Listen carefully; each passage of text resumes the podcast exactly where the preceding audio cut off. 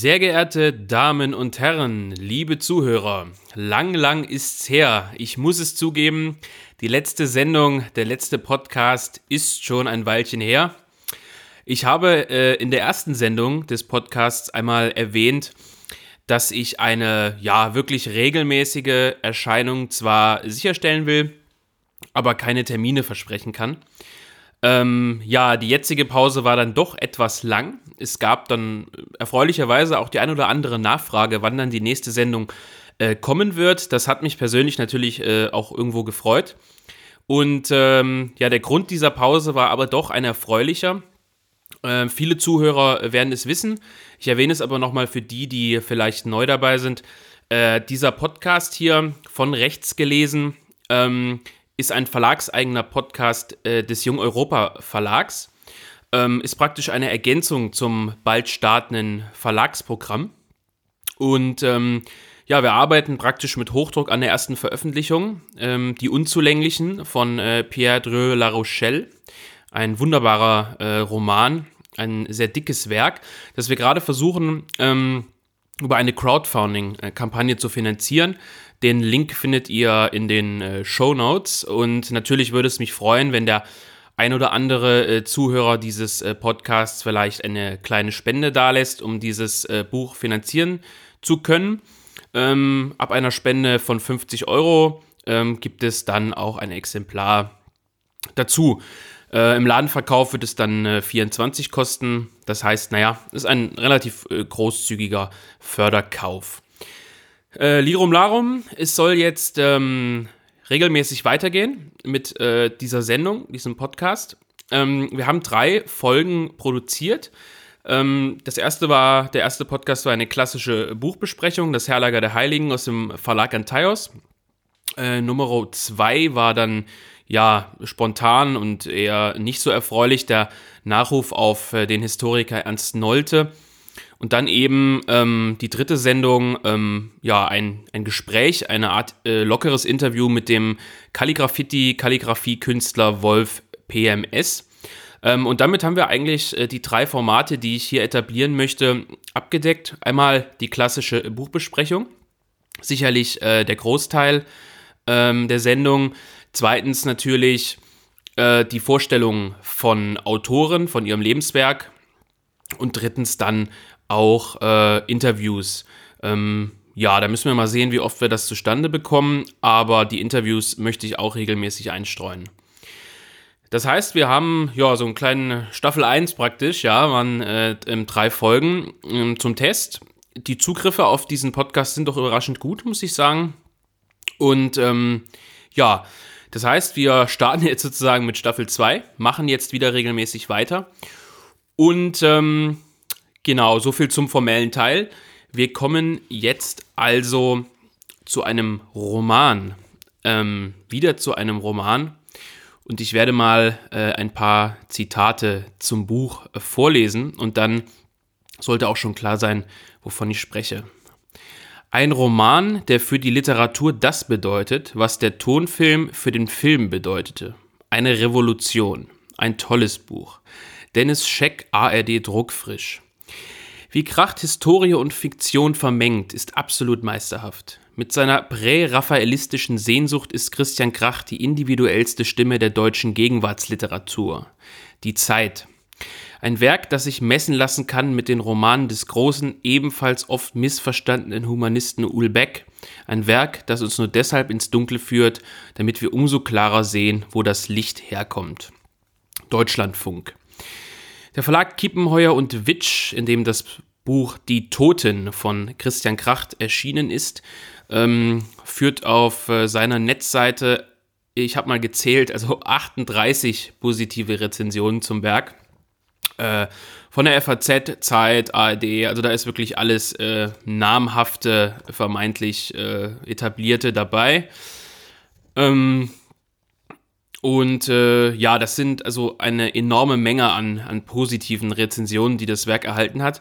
Es gibt aber auch sehr, sehr viele kritische Stimmen, denn um die Werke von Christian Kracht gibt es immer einen immensen Hype. Das muss man einfach so sagen. Also bevor dieses Werk äh, in die Läden kam, äh, gab es wieder einen unglaublichen Hype, schon äh, wie vor seinem letzten Werk Imperium.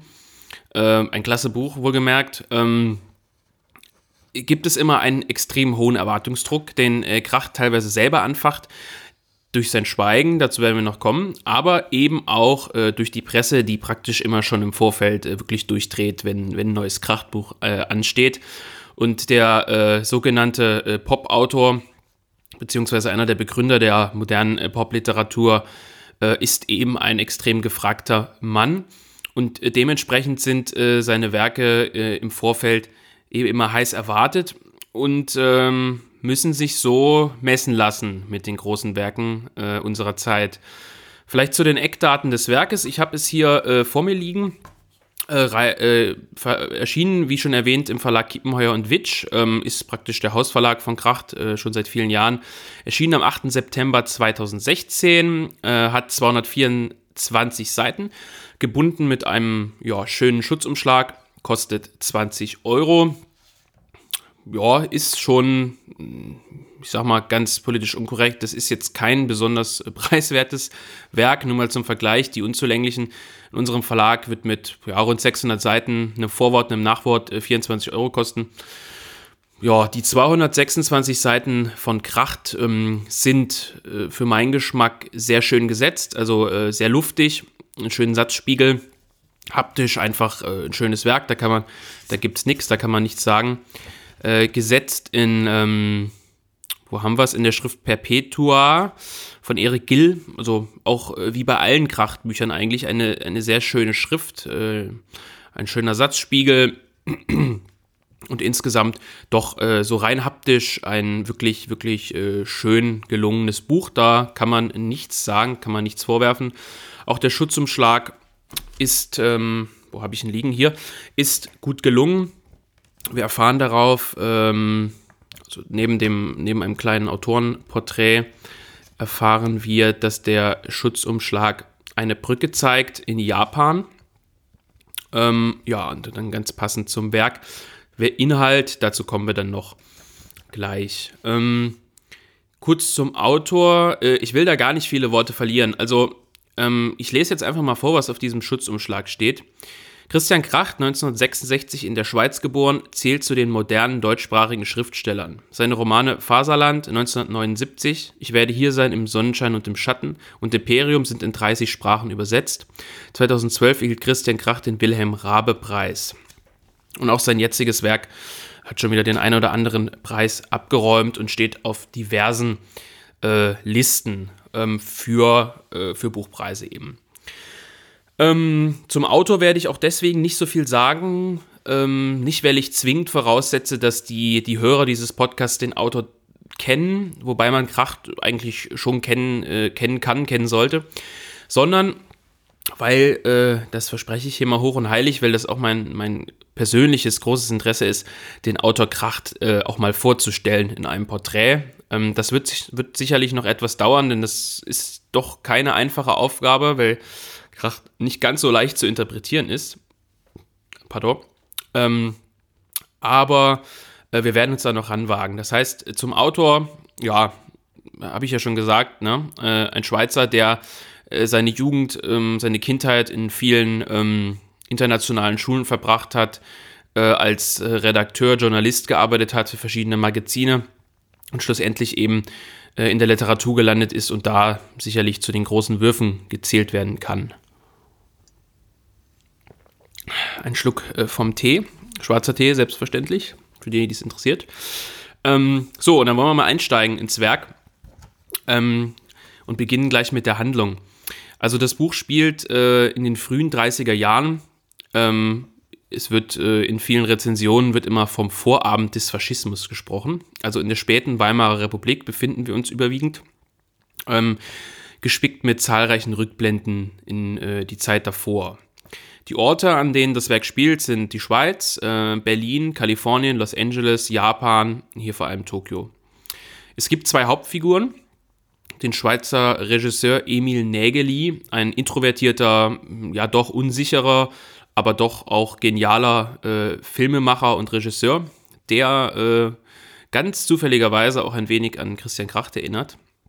Und wir haben auf der anderen Seite den, Jap ja, den japanischen Kulturfunktionär Masahiko Amakasu. Übrigens eine äh, wahre Person, also eine Person der Zeitgeschichte. Ähm, einfach in die Show Notes schauen, da habe ich einen kleinen Wikipedia-Hinweis. Ähm, und das ist ganz typisch für den Roman, denn es tauchen im, im Laufe des, äh, des Werkes tauchen also verschiedenste ähm, real existierende äh, Nebenfiguren auf. Beide Charaktere sind äh, antipodisch angelegt, also sind äh, in gewisser Weise äh, Pendants zueinander. Und trotzdem herrscht zwischen beiden eine Art der Seelenverwandtschaft. Und auch ihre, ihre eigene Lebensgeschichte verbindet sie äh, unter anderem durch traumatische Kindheitserfahrungen, die von Kracht immer wieder durch äh, Rückblenden beleuchtet werden. Es gibt ein sehr prägnantes und interessantes Vater-Sohn-Verhältnis. Ähm, Nein, wir haben es hier nicht mit einem klassischen äh, Kafka zu tun, aber es gibt eben ein Vater-Sohn-Verhältnis zwischen äh, Gewalt und Zuneigung. Äh, Freud würde sich sicherlich äh, freuen und in die Hände klatschen. Und äh, dadurch auch eben ein gestörtes Verhältnis äh, zu, den, zu Dingen wie Lust, Gewalt und Schmerz. Das wird an vielen Stellen des Buches sehr deutlich. Und doch sind sie eben, äh, trotz dieser äh, antipodischen ähm, Anlegung der Charaktere, sind sie Personen des gleichen Typus. Äh, dazu dann später mehr, äh, auch in Verbindung mit dem Titel Die Toten. Es sind beide, äh, beide Feingeister, introvertierte Feingeister. Ähm, das Buch äh, beginnt mit, einer, mit einem relativ harten Einstieg. Ein Offizier, ein japanischer Offizier, der durch Seppuku äh, ähm, ja, eine Art der Selbsttötung begeht, begeht. Eine Szene, die in die praktisch jeder Rezension zu diesem Buch vorgelesen äh, als Einstieg gewählt wird. Wir lassen das mal weg. Also ähm, weil das ist zwar eine schöne Szene des Werkes, aber äh, wir wollen uns ja dann doch schon ein bisschen unterscheiden. Ich habe im Laufe dieses Podcasts also äh, Szenen aus dem Buch rausgesucht, ähm, die so in, in keiner anderen Besprechung auftauchen. Jedenfalls will der japanische Kulturfunktionär äh, Amakasu den Zitat US-amerikanischen Kulturimperialismus aufhalten bzw. ihm entgegenarbeiten.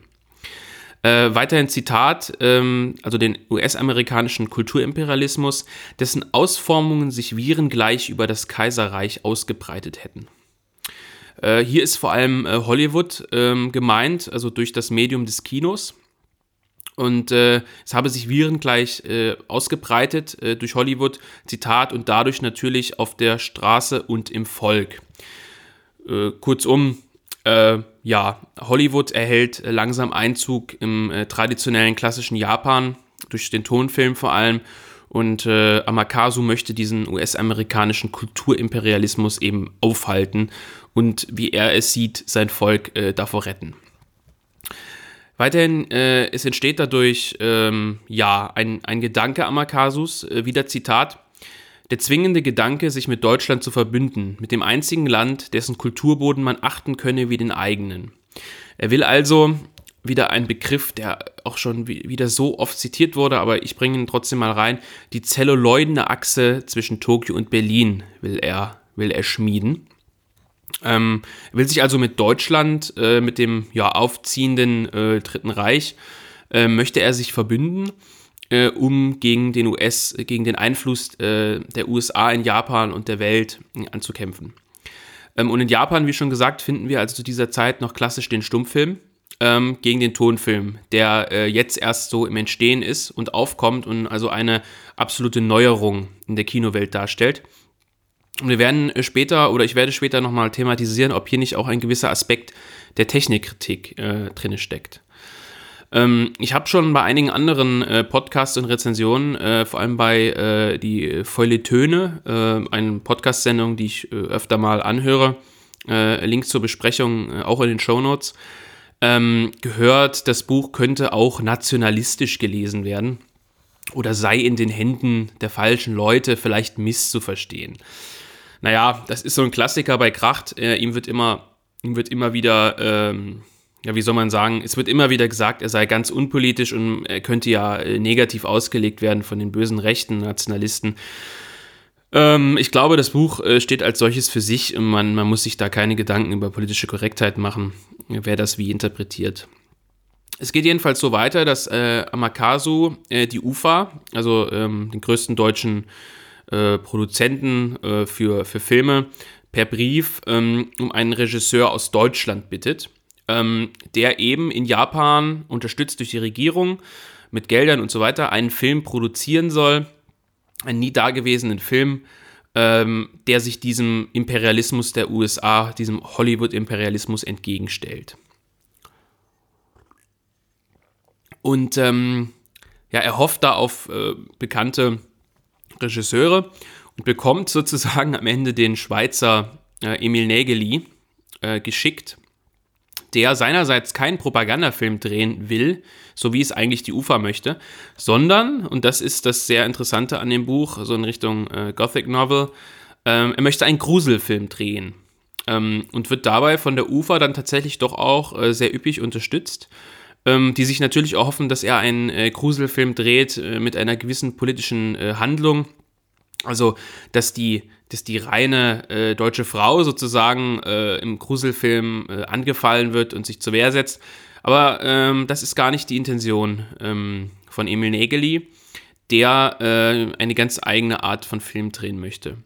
Und was am Ende entsteht, ist tatsächlich kein Gruselfilm, Zumindest ähm, ist, scheint das nicht explizit durch. Es entsteht eine Art äh, impressionistische Szenenfolge, die ähm, ebenso heißt wie das Buch. Also äh, dieser Film, der am Ende entsteht, heißt auch Die Toten und erinnert äh, von seiner Art an das erste Werk Emil Negelis, beziehungsweise das erfolgreichste Werk Emil Negelis, mit dem Namen Die Windmühle, in dem er auch schon ähm, ja, Szenen aus dem Schweizer Leben zeigt. Also ein Kohleherd, die Haare einer Frau und so weiter. In, in ja, ein Stummfilm mit, äh, mit impressionistischen Aufnahmen, bei dem, wie es im Buch heißt, viele Personen einschlafen, äh, weil es so langweilig finden und einige ihn, ihn äh, inspirierend finden, weil er das Transzendente, das Göttliche in einfachen Dingen zeigt. Äh, es tauchen, wie gesagt, im Werk immer wieder reale Personen als Randfiguren auf so etwa äh, der Schauspieler Heinz Rühmann, äh, Siegfried Krakauer, Lotte Eisner, Fritz Lang, der Uferchef Alfred Hugenberg und ganz prominent äh, auch Charlie Chaplin, äh, der eine überraschend wichtige und diabolische Rolle im Werk spielt. Ich möchte da nicht so viel verraten, aber äh, ja, man hat schon den Eindruck, dass Krach kein besonderer Fan von Charlie Chaplin ist. Und äh, ja, dieser Chaplin war tatsächlich in den 1930er Jahren äh, zehnmal im Kaiserreich Japan äh, und war dort ein äh, großer gefeierter Star. Also auch hier wieder einen durchaus realistischen Bezug. Für mich selbst äh, steht ähm, Chaplin de definitiv ähm, für die USA und für Hollywood. Also ähm, ich weiß nicht, ob Krach das wirklich so gemeint hat und angelegt hat und wie die übrige Kritik das sieht, aber äh, er ist für mich ein, in diesem Film ein typischer äh, zweischneidiger Charakter, der eben dieses Hollywood repräsentiert.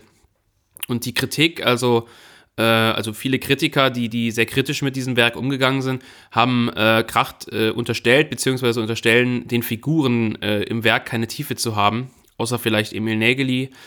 Ähm, sie sagen, äh, diese Randfiguren sind so eine Art Name-Dropping, also sie werden vor einer Leinwand, vor der Kulisse äh, aufgezogen, gezeigt, ins Werk eingeführt, aber spielen eigentlich keine so wirkliche Rolle. Ähm, ich teile die Kritik nicht so ganz, äh, kann sie aber ja durchaus, durchaus verstehen. Ähm, ja, und interessant ist, dass äh, ähm, die äh, beiden äh, jüdischen äh, Filmkritiker äh, Krakauer und Eisner Nägeli anstacheln, die UFA in gewisser Weise zu betrügen oder hinters Licht zu führen und diesen Gruselfilm zu drehen und zu versprechen. diese beiden flüchten kurz darauf, kurz vor der Machtübernahme der Nationalsozialisten, äh, im Zug nach Frankreich, also nach Paris, und treffen in dieser Szene im Zug äh, auf, ihrer, im, auf ihrem Weg ins Exil und treffen sie eben äh, auch auf Fritz Lang, der sich auch auf den Weg macht. Und diese Szene möchte ich mal äh, in Teilen vorlesen, denn ich finde sie wirklich äh, sehr gut, sehr gut gelungen. Äh, sie wurde, glaube ich, auch noch nicht allzu oft zitiert in irgendwelchen Sendungen und ähm, kann sicherlich auch wenn man jetzt Kracht wieder irgendwas unterstellen will, als eine gewisse äh, Kritik äh, an diesen Personen auch gelesen werden. Es beginnt also so auf Seite 134. Lotte und Siegfried steigen am späten Nachmittag am Lehrter Bahnhof in den Nachtzug nach Paris. Zwei oder drei Koffer kommen mit, darin die beiden aufgerollten kleinen Kandinskis, ein paar Bücher, das leinene lange Nachthemd von Krakauers Großmutter, getrocknete Blumen, Zigaretten, Zahnbürsten. Ein mit Gummiband umwickeltes Dollarbündel steckt in Lottes Strumpfhose. Im sich verdunkelnden Speisewagen nehmen sie Abschied von ihrem Deutschland und trinken Süßmost und sprechen nicht über die gerade zerfetzende Erinnerung. Wer noch nie seine Heimat in Kram und Furcht verlassen, der kann nicht wissen, wie sie sich fühlen und wie leid es ihnen tut. Niemals. An der französischen Grenze, im schwindenden Frühsommerlicht, werden sie ohne weiteres durchgewinkt, während andere Fahrgäste brüsk in einen neben den Gleisen gelegenen Holzverschlag beordert werden. Nein, ihre Pässe sind ja in Ordnung. Die Koffer müssen sie nicht vorzeigen, man salutiert ihnen mit zwei Fingern an der Dienstmütze, es wird wieder eingestiegen, einsamer Pfiff, zischendes Radwerk, weiter Fahrt. Ähm, am Tisch gegenüber sehen sie dann eben Fritz Lang, äh, mit dem sie ins Gespräch kommen und sich dann alsbald äh, zusammensetzen. Äh, und es geht dann etwas später weiter. Äh, Fritz Lang spricht. Ach, zum Glück sei Paris völlig sicher, Freunde, sagt Lang, und Krakauer, der bereits um ein einiges betrunkener ist als ihm zuträglich, entgegnet, er freue sich unbändigst auf Exil aufs Exil. Und es sei doch ganz grandios, dass man fortan in der zivilisatorischen Wiege, im, Kontrakt, äh, im Kontrasol kontrasozial leben würde und nicht in diesem grässlichen, blutigen, vom Fleisch und im spezifischen, von Wurst morphologisch geprägten Berlin. Die Wohnung in der, ähm, in der Tauentien habe man im Übrigen nicht einmal mehr gekündigt sondern lediglich den Schlüssel in den Briefkasten geworfen. Die Möbel seien ihm egal, der Vermieter könne sie ganz nach Belieben behalten oder verkaufen. Um den Biedermeier-Sekretär täte es ihm allerdings ein klein bisschen leid. Die Bücher hingegen könne man alle ersetzen. Draußen vor den Fenstern des Zuges huschen gelb beschienene französische Dörfer vorbei, wie nächtens behütete, vom Rauschen der Eisenbahn lediglich im Vorübergehen befruchtete Bienenstöcke. Und Wälder, wie anders lacht Lotte, atmeten doch die französischen Bäume. Wie seien doch diese von der Geschwindigkeit des Nachtzuges verwischten Eichen dort draußen frei vom teutonischen Gestammel um deren deutschen Boden drüben, jenseits der gerade überschrittenen Grenze, der so magisch raune, der vermeintlich droidische Kraft in die Äste hinaufdrücke, der damals schon den Cäsaren aufgezeigt habe, wie das heidnische, erdverbundene Prinzip des Hirschkönigs Siegeskraft ausdrücke, der die Dekadenz des Lateiners überwinden könne mit dem moosigen Druck der Erdkrume Germaniens und dessen Urwäldern aus Eiche. Mon Dieu. Nun ja, man äh, mag diese Szene interpretieren, wie man möchte. Ich persönlich finde, äh, ja, dass Lotte Eisner, Fritz Lang und der liebe Krakauer jetzt nicht besonders, besonders positiv dargestellt werden. So viel vielleicht zum Inhalt. Man kann natürlich noch viel, viel mehr sagen. Äh, aber ich denke, es wird klar, Makasu, der Film, äh, ja, der Kulturschaffende, der japanische Kulturschaffende, möchte im Prinzip den US-Kulturimperialismus Hollywoods aufhalten, natürlich aus politischen, kulturellen Gründen und trifft dann eben auf Fritz Lang aus der Schweiz, den Filmregisseur, der diesen Film drehen soll. Das ist so die ganz äh, kurze Handlung. Zu Stil und Form, ja, da wird man einiges sagen müssen. Die Sprache Krachts ist äh, seit jeher hoch gelobt und gleichzeitig verteufelt von der Kritik. Das ist nicht erst ein äh, Phänomen äh, dieses Werkes, ähm, aber hier wird es nochmal besonders deutlich. Äh, das Werk erinnert streckenweise an seinen Vorgänger Imperium, ist aber doch weitaus verspielter und überdrehter in der Sprache. Ähm, positive Kritiken sagen, die Sprache sei virtuos, setze neue Maßstäbe, sei kunstvoll und schön. Äh, dagegen steht, sie sei, das hört man wirklich oft, sie sei prätentiös, sie sei blumig, überladen und übertrieben. In einer Rezension heißt es, äh, Zitat, parfümiert wirkende Sprache. Ne? Und ähm, Philipp Tingler, ein Schweizer äh, Literaturkritiker, sagt zum Beispiel, äh, das äh, Werk habe die Ironie von einem Hipsterbärtchen.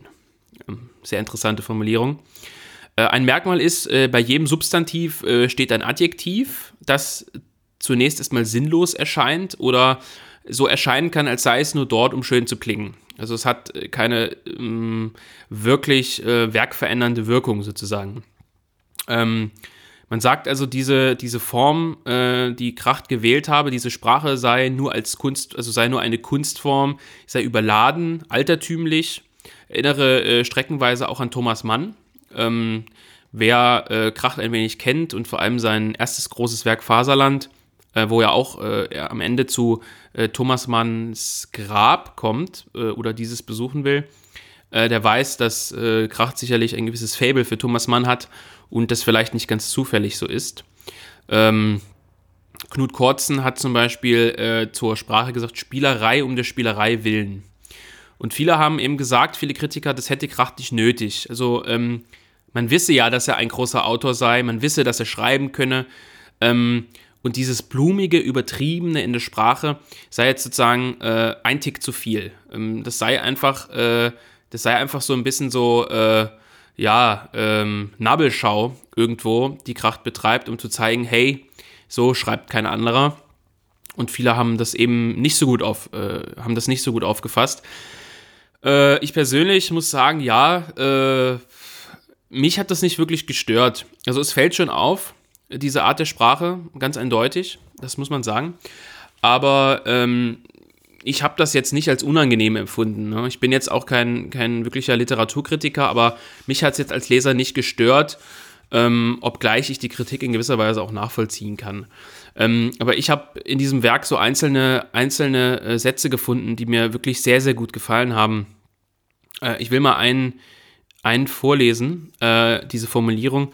Äh, das Bäffchen des Pastors, der durch die Grund, äh, grundanständige Eisigkeit seiner Rede jeglichen feindseligen Gedanken der Trauergemeinde an eventuell immer noch mögliche Differenzen sozusagen den Wind aus den Segeln nahm, leuchtete weißer noch als der nächstens gefallene Neuschnee, der eine verzeihende, pulverne Schicht des Vergessens über die Erinnerung gelegt hatte. Also ich habe mir da im Werk beim zweiten Lesen notiert, super Ausrufezeichen. Das wird gerade sicherlich sehr freuen, mein äh, professionelles Lob. Aber dieses verzeihende, pulverne Schicht des Vergessens über die Erinnerung gelegt hatte. Das ist also eine Formulierung äh, so dieser Art, die ich in dem Fall gar nicht besonders äh, überschwänglich finde, aber die mir wirklich gut gefallen hat. Ähm, und jedenfalls, äh, so viel vielleicht zur Sprache zunächst erstmal und zur Form. Äh, und das muss man Kracht wirklich anerkennen. Es ist ein erzählerisches Experiment, ähm, angelehnt nämlich an das japanische No-Theater, ähm, das drei Teile kennt: den Yo, Ya und Kyu. Vermutlich habe ich das völlig falsch ausgesprochen, aber ich äh, sage das jetzt mal so. Yo, Ya, Kyu, also das Werk äh, oder das Theater und auch das Werk von Kracht haben drei Teile. Ähm, und äh, Länge und Tempo der Erzählung sind dadurch festgelegt. Das heißt, der erste Teil ist detailreich, eher schleppend bzw. gemütlich und gewinnt dann ab Teil 2 äh, explosiv an Fahrt und wird dann auch kürzer. Ähm, das heißt, der Anfang nimmt äh, einen großen Teil ein und das Ende eher weniger. Und ab dem zweiten Teil gibt es dann so eine Zuspitzung, also im, im Jahr, im zweiten Teil gibt es eine Konfrontation und im Kio im letzten Teil eine Art Explosion, also wo dann alles aufeinander trifft und innerhalb von wenigen, weniger Seiten eigentlich alles, alles passiert, was, was am Ende entscheidend ist. das ist schon ein sehr interessanter Aufbau, dass diese Intervalle immer kürzer und intensiver werden. Der Tod der Figuren oder das Verschwinden oder wie auch immer geht zum Beispiel am Ende sehr, sehr zügig und unbarmherzig. Also wird einfach beschrieben, keine Ahnung, der fällt jetzt ins Wasser und ja, dann ist er halt weg. So, äh, also äh, Kritiker mögen mich, mögen mich jetzt schlagen, aber mich hat das äh, stellenweise, hört sich jetzt mal platt an, aber äh, so an die ersten Eindrücke, zumindest nur in diesem Teil an Game of Thrones erinnert, äh, wo ich, was auch eine der ersten Serien war, wo ich mir dachte, hier stirbt jetzt einfach so ein Hauptcharakter, der eine, eine Serie begleitet hat, einfach so weg innerhalb von 20 Sekunden und ist dann halt tot und ist, taucht in der Serie nicht mehr auf. Und das äh, ist hier ähnlich. Also die Figuren verschwinden dann und sind halt weg. So, es gibt dann keine äh, kapitellangen äh, Mutmaßungen mehr oder es wird um sie getrauert, sondern zack, weg sind sie und gut. Ähm, und beide Figuren lösen sich am Ende in einer Art des Nichts auch auf. Da ist jetzt die Frage, ob das eine Anspielung möglicherweise auf den Titel Die Toten, vielleicht auch die Geister, wäre vielleicht auch kein so falscher Titel gewesen, äh, ob das ein Hinweis ist. Ja? Äh, technisch kann man noch sagen, äh, passend sozusagen zu, zum, zum Filmthema des Werkes, ähm, die Filmtechnik Schuss gegen Schuss findet sozusagen auch in diesem Werk ähm, ähm, Anwendung. Also die Vorstellung Amakasus und Nägelis im ersten Teil erfolgt immer über Kreuz. Erst Nägeli, Amakasu, manchmal auch äh, zwei Kapitel, zwei kurze Kapitel einer Person und dann wieder die nächste. Also man hat immer so eine Art äh, Schuss gegen Schuss Gegenüberstellung. Was auch sehr auffällig ist, es gibt kaum Dialoge, äh, dafür viele Rückblenden und tatsächlich überraschende Anekdoten und Einschübe. Also man muss wirklich sagen, es äh, ist jetzt nicht, es ist jetzt, auch wenn das Buch einen aus meiner Sicht nicht wirklich fesselt, nicht wirklich an einen zieht und, und, und man kann nicht aufhören zu lesen, das ist irgendwie nicht so der Fall, zumindest nicht bei mir. Und auch andere Leute, mit denen ich gesprochen habe, haben das so gesehen. Aber so, es gibt immer wieder überraschende Anekdoten und Einschübe. Insgesamt auch sehr, sehr kurze Kapitel und viele Szenenwechsel die dafür sorgen, dass jedes Kapitel so eine Art stehendes Bild ist, äh, das sich einprägt. Also wie so eine Art eigene Kurzgeschichten, könnte man manchmal fast sagen, die so einfrieren. Also die, die äh, etwas klar machen sollen und die, die für sich selbst irgendwie stehen. Ähm, auf jeden Fall gibt es eine äh, diskontinuierliche Entwicklung äh, der Geschichte. Äh, Film und Realität verschmelzen irgendwie innerhalb des Werkes zunehmend. Und ähm, hier habe ich auch wieder eine kleine Stelle aus dem Werk rausgesucht, äh, findet sich auf Seite 16. Da schreibt, äh, da bemerkt eben dieser, dieser Nägeli selbst ähm, etwas, und zwar, in jenem Moment wurde Nägeli bewusst, dass er sowohl vor als auch hinter der Kamera stand, und er empfand einen unmenschlichen, bestürzenden Schauder angesichts dieser Zerrissenheit. Und das ist jedenfalls auch eins der Hauptthemen äh, Themen des Werkes, also diese Zerrissenheit, äh, ja, äh, zwischen Kunstfigur, zwischen Film und Wirklichkeit, die irgendwie, äh, irgendwie verschmilzt. Ähm, tja, also das muss man schon sagen. Und ähm, genau, ich habe schon erwähnt, dass äh, die ganzen Sendungen, Podcasts, Fernsehsendungen und, und, Zitate immer diesen Anfang des Buches vorlesen. Aber ich will äh, neben der schon zitierten Szene ähm, noch eine andere Szene vorlesen, die wiederum zeigt, dass das Buch aus meiner Sicht nicht nur aus blumigen, äh, blumigen Adjektiven besteht, sondern äh, auch teilweise sehr tiefgehende und, und schöne Formulierungen hat. Ähm, auf Seite 58, Kapitel 13, äh, werde ich mal kurz sehen, wie viel das ist. Ich habe mir das hier notiert. Ja, also ich werde äh, sozusagen nur den Anfang dieses Kapitels vorlesen, damit es nicht äh, zu lang wird.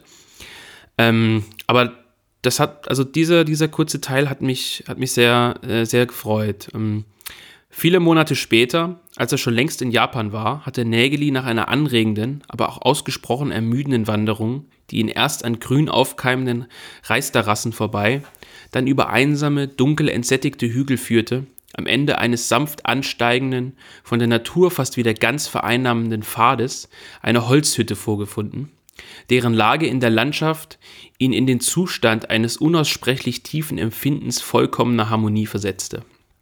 Kiefernwälder gaben sanft gezackte Grate frei, deren halb, halb verborgene Ausläufer sich im Unendlichen in durch Bodennebel verursachter Unschärfe verloren, aber seien sie aus bunt bedrucktem, durchsichtigem Papier ausgeschnitten.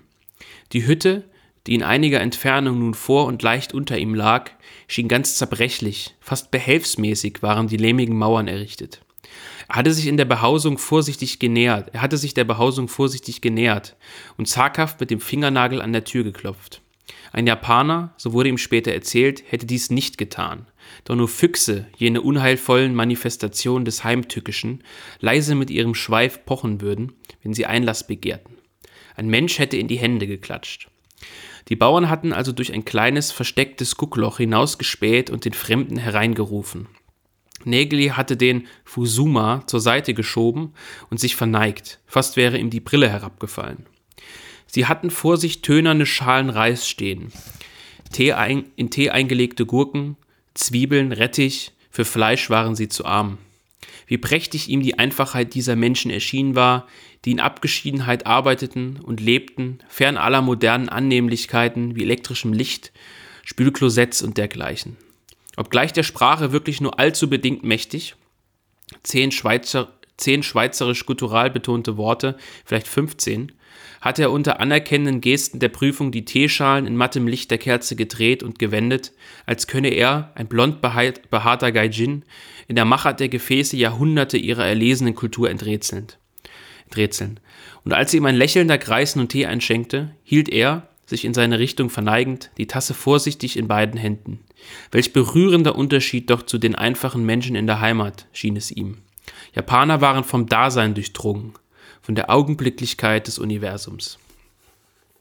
Also für mich eine unglaublich schöne, wenn man es selber liest vor allem, und, und tiefgehende Szene.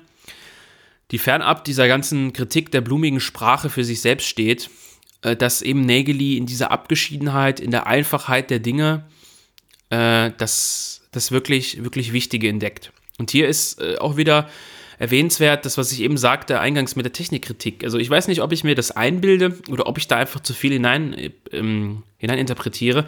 Aber Kracht hat auch schon in, äh, ich glaube, es war 1979 müsste es gewesen sein, wo der, ähm, wo die Hauptfigur am Ende tatsächlich in einem, in einem Arbeitslager, ich glaube im chinesischen Arbeitslager landet und äh, obskurerweise in, dem, in dieser Einfachheit, eine, eine Nummer unter vielen zu sein und einfach nur zu arbeiten und im Kollektiv irgendwie zu sein, ähm, den Sinn des Lebens erkennt. Also äh, auch eine ganz lesenswerte und obskure Geschichte mal wieder.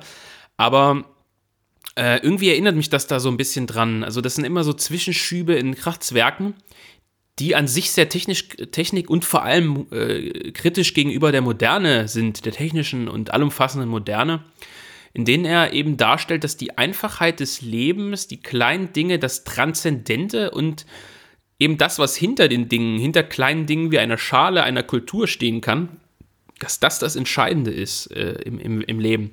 Wie gesagt, vielleicht ähm, interpretiere ich da zu viel rein, aber das sind auf jeden Fall Dinge, die immer wieder bei Kracht auftauchen und die mir persönlich natürlich sehr gefallen. Hm. Ja, ich habe mir jetzt weiterhin aufgeschrieben, nachdem wir der Inhalt und die Form eigentlich äh, weitgehend beschrieben sind. Ähm, Thema bzw. Interpretation, so als Schlussteil, ja. Das Buch stellt Kritiker, äh, wie so oft bei Kracht, ähm, vor Rätsel. Also es gibt, wie ich Anfang, äh, anfangs zeigte, überschwängliches Lob, bis hin äh, dazu, dass man sagt, das Buch sei eine Revolution, äh, bis hin zu scharfer Kritik, sicherlich auch resultierend aus den hohen Erwartungen.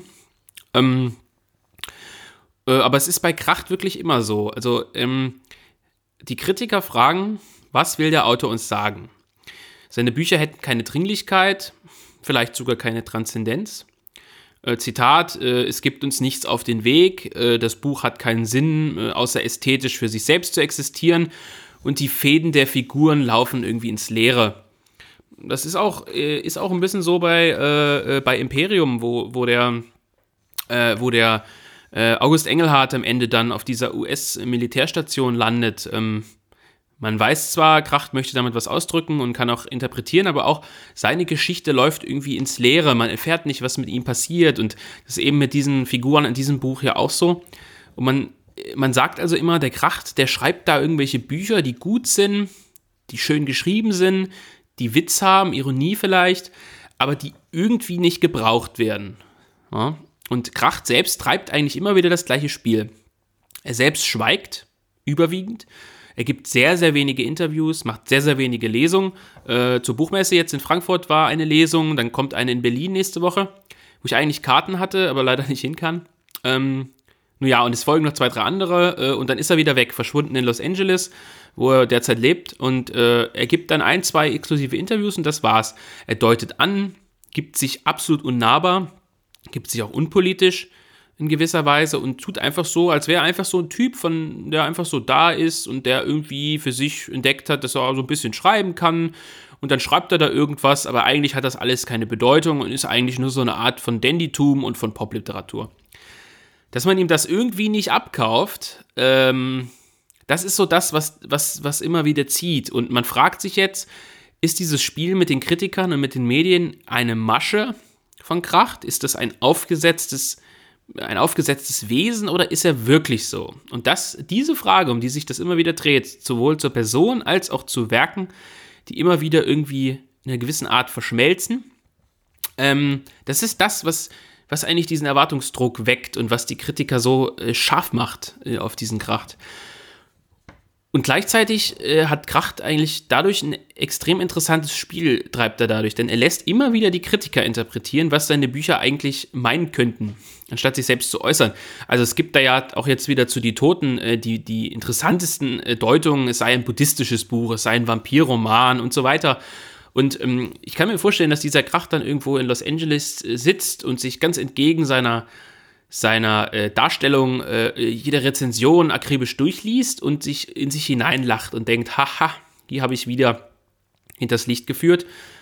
Oder eben auch gar nicht. Und es interessiert ihn nicht. Und das ist es eben, äh, diese Ungewissheit, äh, Ungewissheit in seiner Person, die ihn so interessant macht. Ähm, ja, und das ist eben, wie gesagt, immer wieder diese Frage.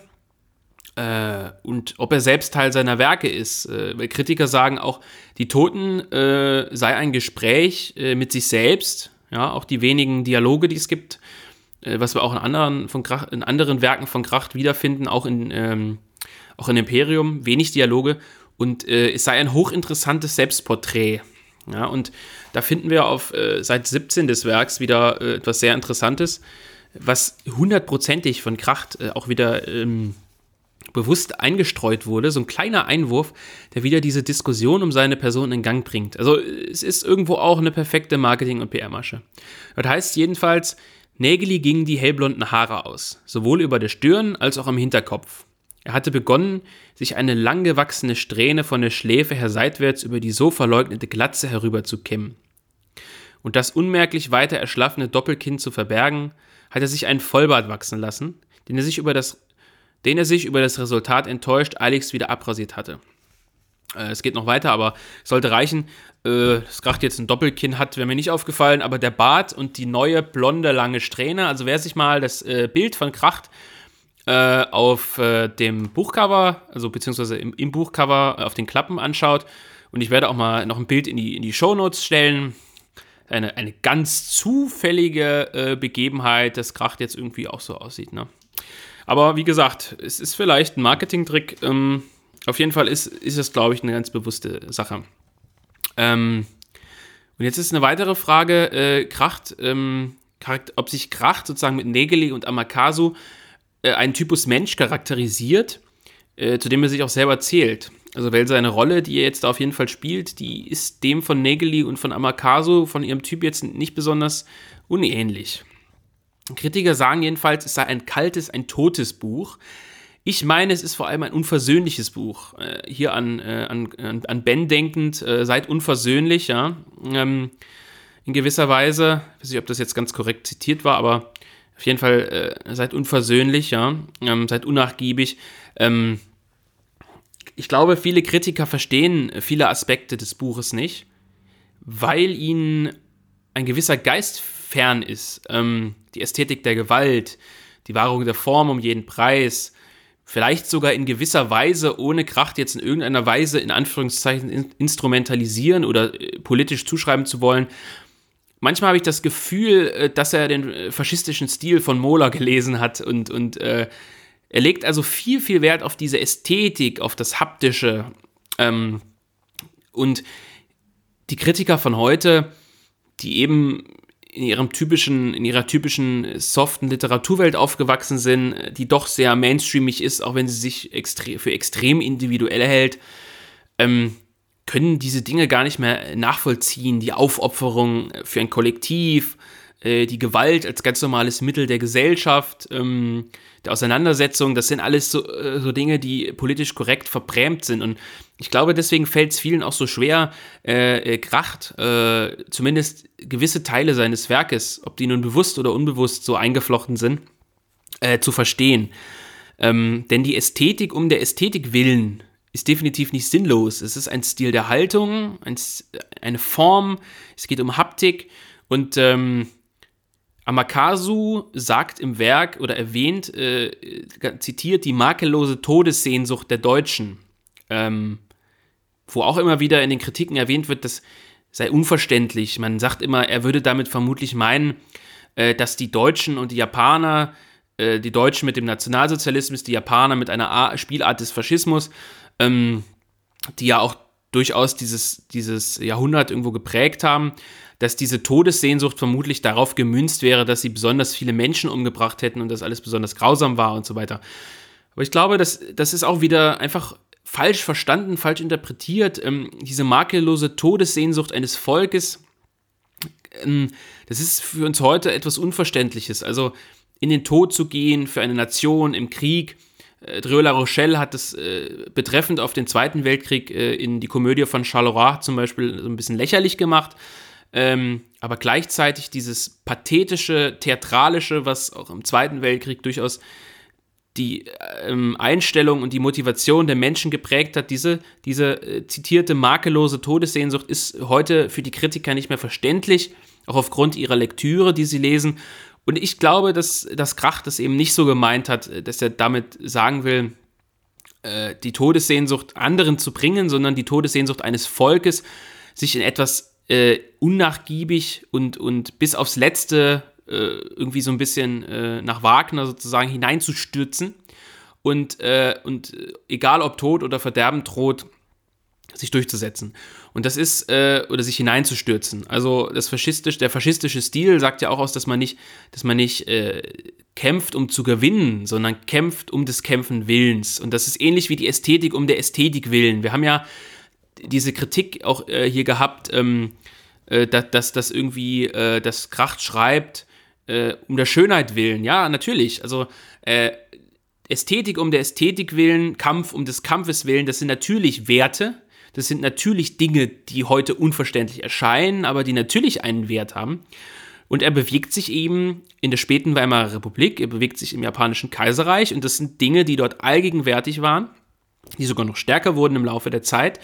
Und ich glaube, das ist vor diesem Hintergrund zu verstehen, ohne dass ich, wie gesagt, Kracht unterstellen will, dass er damit irgendwie sympathisiert. Zumindest nicht im Sinne des Sympathisierens im positiven Sinne, sondern sympathisieren, Anteil nehmen, vom Wortsprung, Wortursprung her. Äh, glaube ich, dass, dass er das so meint und dass man ihn gar nicht irgendwie nationalistisch lesen muss, um die Zusammenhänge zu verstehen.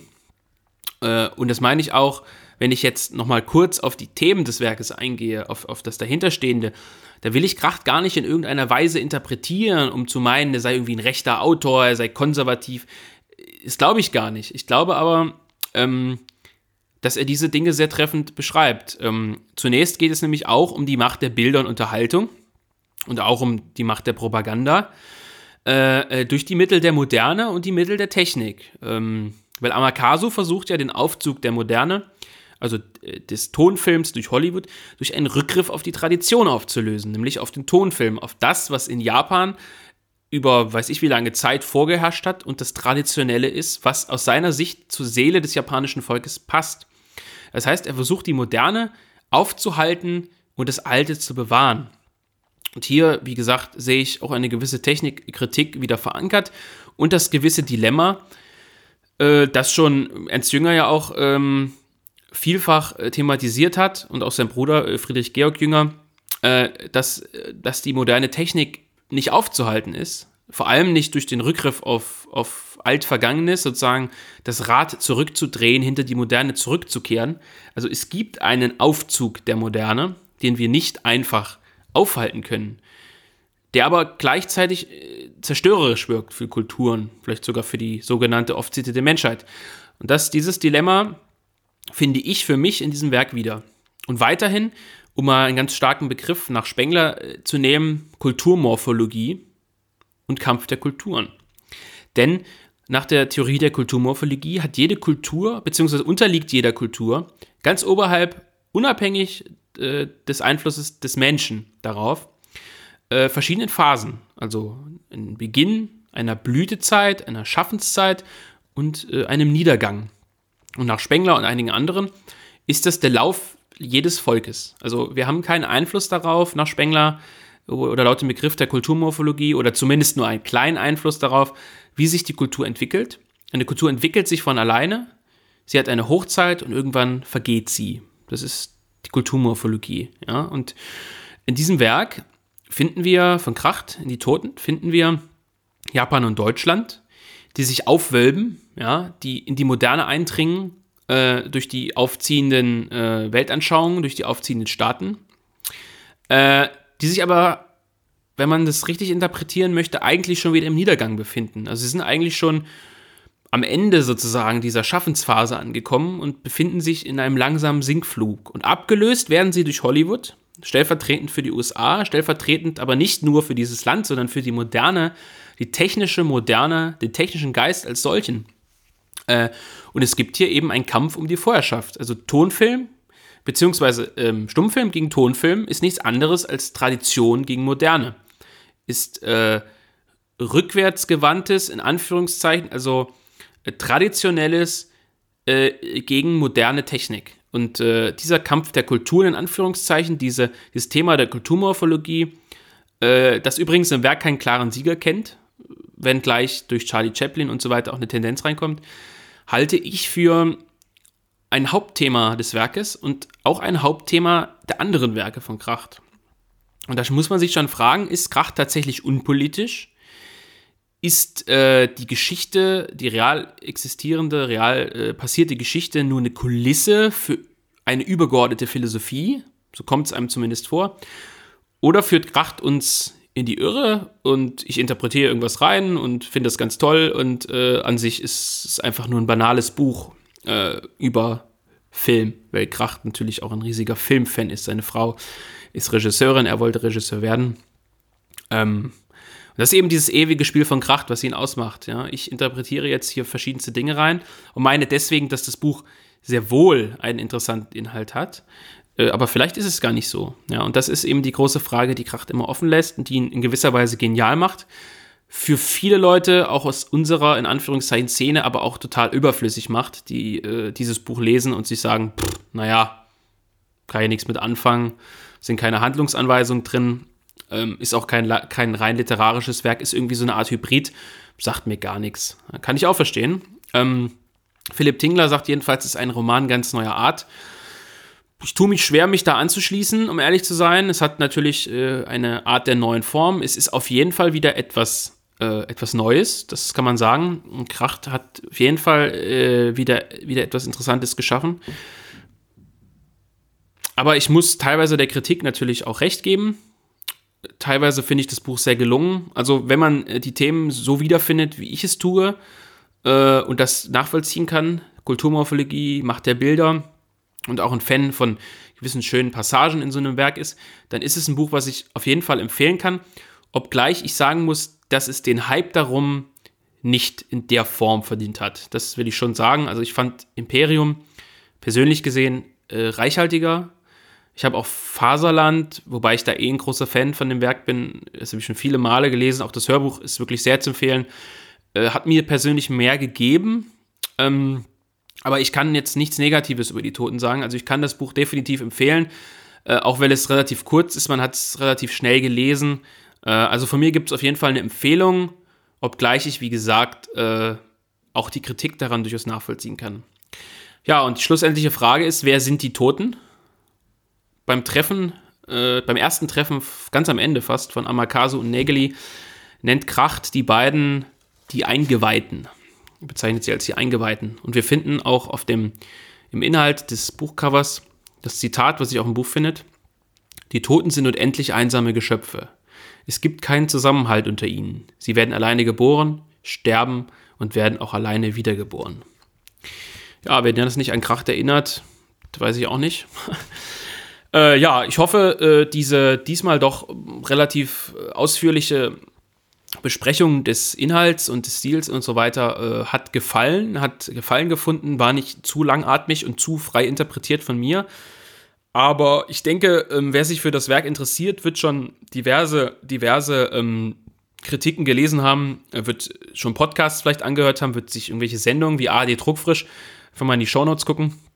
Verlinke ich das auch nochmal. Ähm, wird das schon gesehen haben und wird gemerkt haben, dass eigentlich der Großteil der Rezensionen ziemlich gleich ist, ja. Also und ziemlich flach auch irgendwo, muss ich schon sagen. Und ich meine eben diese Aspekte der Kulturmorphologie, in Anführungszeichen Kampf der Kulturen, Propaganda und ähnliches äh, irgendwo wiederzufinden in diesem Werk. Ähm, lag auch, mag vielleicht auch in der persönlichen politischen Prägung liegen. Ich sage nochmal deutlich, äh, ich halte Kracht nicht für einen rechten Autoren, der politisch irgendwie bewusst rechts steht. Ich glaube aber, er taucht ja auch auf diesem Poster äh, die Vision Antaios aus dem Verlag Antaios als, als Gesicht auf. Ich glaube, er bedient Themen und schreibt über Themen in einer Art und Weise, äh, die, wenn sie anders formuliert wären in, in der äh, Mainstream-Presse, beziehungsweise in der linken, in Anführungszeichen, wenn man so sagen will, politisch korrekten Szene, ganz schön Probleme erzeugen würden, wenn er das, wenn er, wenn den Leuten nicht klar wäre, dass er das vermutlich nicht besonders politisch meint. Zumindest gehen wir davon aus. Das heißt, äh, Kracht ist in gewisser Weise ein politischer Autor, ohne es vielleicht sein zu wollen. Und man braucht ihn gar nicht irgendwie instrumentalisieren, irgendwie ähm, besonders, besonders deuten. Äh, ich glaube, seine Sachen stehen für sich und geben Anlass, Dinge zu überdenken. Und äh, ja, so viel äh, zu Die Toten von Christian Kracht. Ähm, wie gesagt, 224 Seiten, 20 Euro. Wer möchte, legt es sich zu. Am besten bestellen über den Verlag Antaios, www.antaios.de, denn dort bleibt das Geld bei einem entscheidenden guten Projekt. Bitte nicht bei Amazon kaufen, Leute. Ähm, und ja, viel Spaß mit dem Buch. Ich hoffe, ich habe nicht zu viel verraten und äh, ich versuche, ich verspreche äh, mit gekreuzten Fingern die nächste Sendung äh, wieder schneller auf die Beine zu stellen. Vielen Dank und bis bald.